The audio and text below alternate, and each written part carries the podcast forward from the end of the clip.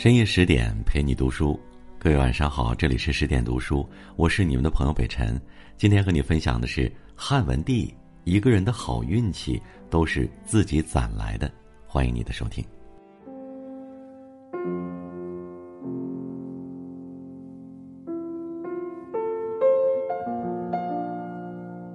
说到汉文帝呀，后世人最大的印象是幸运。当年刘邦去世后，吕后残害皇子，除了自己生养的，唯独放过了不受宠的刘恒。别人争夺帝位都是费尽心思登上权力巅峰，汉文帝兵不血刃，不争不抢，一顶皇冠却从天而降，落在了他头上。在位二十三年，他休养生息，以德化民，开创了封建王朝第一个盛世文景之治，有着一代明君的美誉。他是二十四孝亲尝汤药这一故事的主角，是封建帝王中久负盛名的大孝子。他感动于民间小女子提营的上书，废除了肉刑，这一壮举彪炳史册，千古流芳。他还是唐太宗李世民的执政榜样。唐太宗专门给汉文帝举行过大型祭祀活动，时常说汉文帝怎样怎样，我也要如何如何。世人都羡慕汉文帝生而逢时，从登基到治国似乎都不费吹灰之力。殊不知，所有的好运都是汉文帝自己攒来的。汉文帝登上帝位颇有戏剧色彩。吕后去世仅两个月，就发生了一场宫廷政变，以太尉周勃为首的功臣派把吕氏家族赶尽杀绝。汉惠帝早逝，吕后立的后少帝不被大臣所承认。地位空悬，谁来继承皇位呢？刘邦的孙子刘襄在铲除诸吕的过程中立下大功，是最合适的人选。但他的出色却引起了功臣派的忌惮，功臣派不愿意推举这样一位强势的帝王，刘襄就这样被淘汰出局，后来郁郁而终。于是代王刘恒作为刘邦仅存的两个儿子之一，走进了功臣派的视野，捡了个便宜。功臣派拥立刘恒是有自己的小算盘的。刘恒年长，有仁孝的美名，又没有外戚势力。况且吕后死后，刘恒一直安分守己，既不起兵，也不四处联络，毫无争夺皇位的野心。这样一位默默无闻、宽厚温和的人当皇帝，功臣派放心。汉文帝登上帝位，有幸运的成分，也是汉文帝数十年如一日小心谨慎、低调行事的回报。吕后掌权时，在杀了三任赵王之后，有意让刘恒到赵地任赵王。当时代地地处偏远，贫穷落后，匈奴还时不时来侵犯，而赵地地处中原，富庶繁华。但刘恒以愿守代边为由，辞不就任，在代地一待就是十七年。正是靠着这种低调示弱，汉文帝才在吕后肆虐的十五年间保全性命，活了下来。也正是靠这种慎重当心，汉文帝才完成了从代王到帝王的平稳过渡。当登基的喜讯传到代地时，汉文帝并没有喜形于色，这是皇冠还是利剑，一时还难以判断。他先是找大臣商议，然后拜见母亲薄太后，接着占卦，又派自己的舅舅薄昭进京打探消息。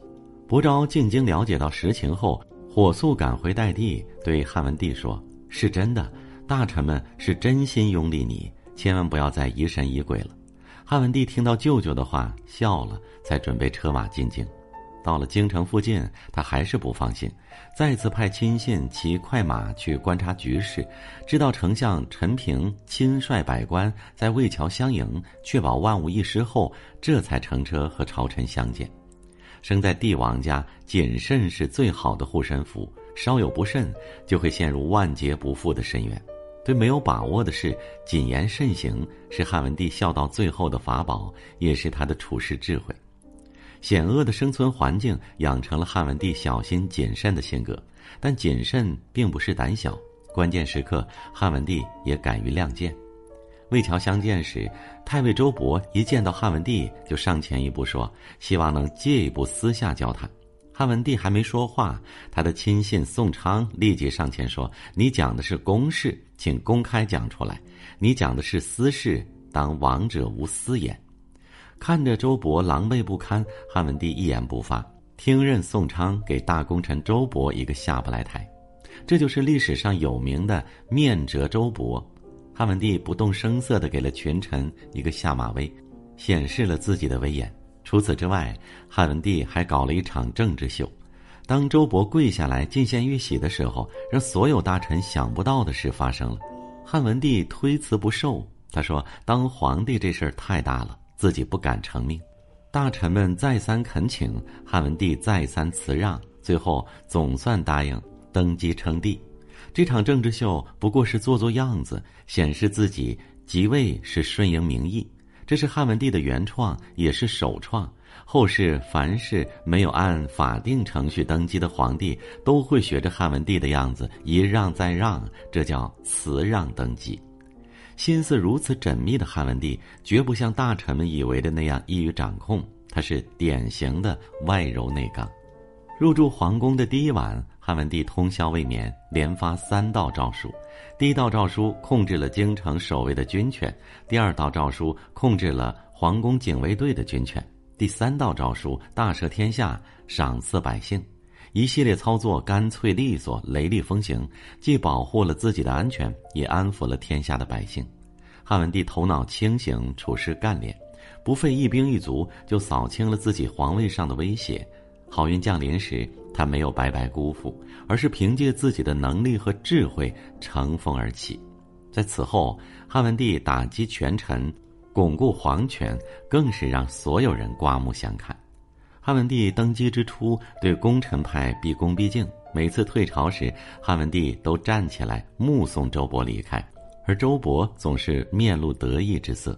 待到时机成熟后，汉文帝第一个打击的对象就是周勃。周勃是右丞相，一天上朝，汉文帝问他：“每年朝廷要判多少案子？”周勃答不上来。汉文帝又问他：“朝廷一年收多少粮食？”周勃还是答不上来，紧张的满头大汗，十分狼狈，汗流浃背的成语也因此而来。这件事过了不久啊，周勃就上表辞去了右丞相之位。后来陈平去世，周勃再一次出任丞相。不过没多久，他再一次受到了汉文帝的打压。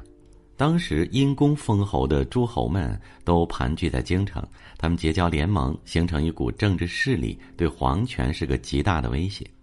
汉文帝采纳了贾谊列侯之国的建议，让这些诸侯们都回到自己的封地去。可诏令发出后，不但无人执行，还遭到诸侯们的强烈抵制。汉文帝见状，找到了周勃，对他说：“过去朕曾经要求列侯回到自己的封国，有些未执行。”丞相是我最看重的大臣，请你带头执行列侯之国的诏令，回到自己的封地绛县吧。就这样，周勃再一次被免去丞相之职，带着绛侯的头衔回乡去了。列侯之国的政令最后并未执行下去，汉文帝却借此打击了功臣派。周勃回乡不久，被人举报谋反，关进了大牢。虽然最后被释放。但周勃从此淡出了汉初的政治舞台。汉文帝用了不到三年的时间，就彻底解决了功臣派强势的问题，把皇权牢牢地掌握在自己手里。他懂得妥协，也会斗争，不得志时韬光养晦，收敛锋芒；一旦抓住机遇，也手腕强硬，不留情面，打破了执政初期臣强主弱的局面。登上皇位是幸运的。但坐稳皇位，靠的就是自己的心智和谋略。所谓的好运，要接得住才算数。对权臣，汉文帝毫不留情；但治国理政，汉文帝广施仁德，是我国历史上少有的仁君。有一次，汉文帝出行，有个人突然从桥下冲下来，惊了他的马，害得文帝差点受伤。汉文帝大怒，立即抓捕此人，交给廷尉审理。结果廷尉只判了罚钱，汉文帝知道后气不打一处来，说判的太轻了。廷尉说：“法是天子与百姓共同遵守的规则，现在法律条文就是这样规定的。皇上要重判，法就会失信于民。如果一次处理失当，整个天下的用法都会出现轻重失当，老百姓怎么办？希望陛下明察。”文帝听了，沉默了很长时间，才说：“廷尉的判决精当啊！”作为天子，能不滥施淫威，依照法律条文办事，这是文帝的宽宏，也是他的仁德，在历朝历代都是难能可贵的。平时行事，有大臣指出不妥之处，文帝觉得有理，也会欣然接受。一次，汉文帝想乘车直奔下坡，袁昂立即上前阻止。文帝问将军：“害怕了？”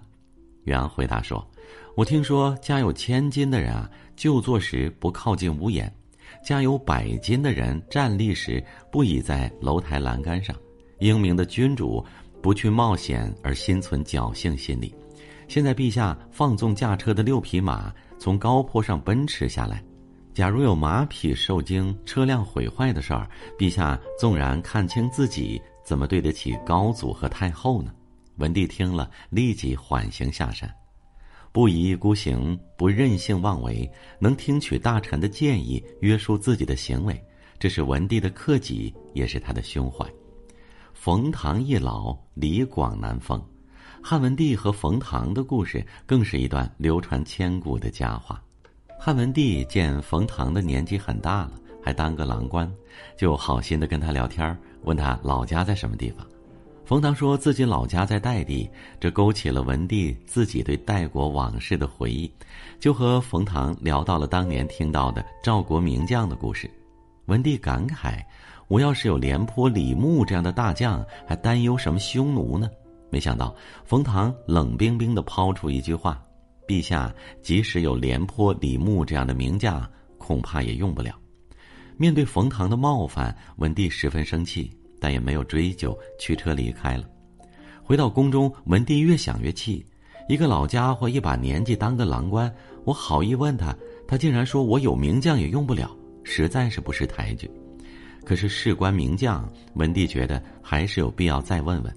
于是，文帝召冯唐进宫，问他：“你怎么知道我不会启用廉颇、李牧那样的良将？”冯唐一席话说的文帝哑口无言。最后。冯唐说：“我认为陛下法令太严，奖赏太轻，处罚太重。云中郡魏尚屡立战功，仅仅是因为上报敌军首级错了六个，皇上就将他打入大牢，削去爵位，严加惩处。由此看来，皇上即使得到廉颇、李牧这样的良将，也不会用。”汉文帝听后幡然醒悟，当天就派冯唐持节赦免了魏尚，再次任用魏尚为云中郡守。汉文帝的这一做法，不知激励了多少人。苏东坡被贬密州时，曾写道：“持节云中，何日遣冯唐？”虚怀若谷，宽容大度。汉文帝靠自己的人格魅力，跻身明君的行列，留下盛名。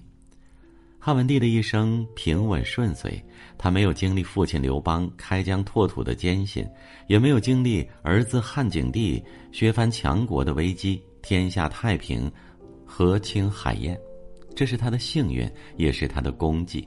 司马迁评价汉文帝：“德至盛焉，岂不仁哉？”汉文帝是我国历史上为数不多的广受好评的皇帝之一，他勤政爱民。轻徭薄赋，发展生产，使全国上下呈现出国富民强的景象。他厉行节约，穿草鞋上朝，龙袍打补丁，不盖宫殿，不修园林，丧事从简，霸陵的陪葬品也极其简朴。他拒绝别人进献的千里马，克制私欲，不贪奢华，为天下人做表率。命运曾给了他最深情的眷顾。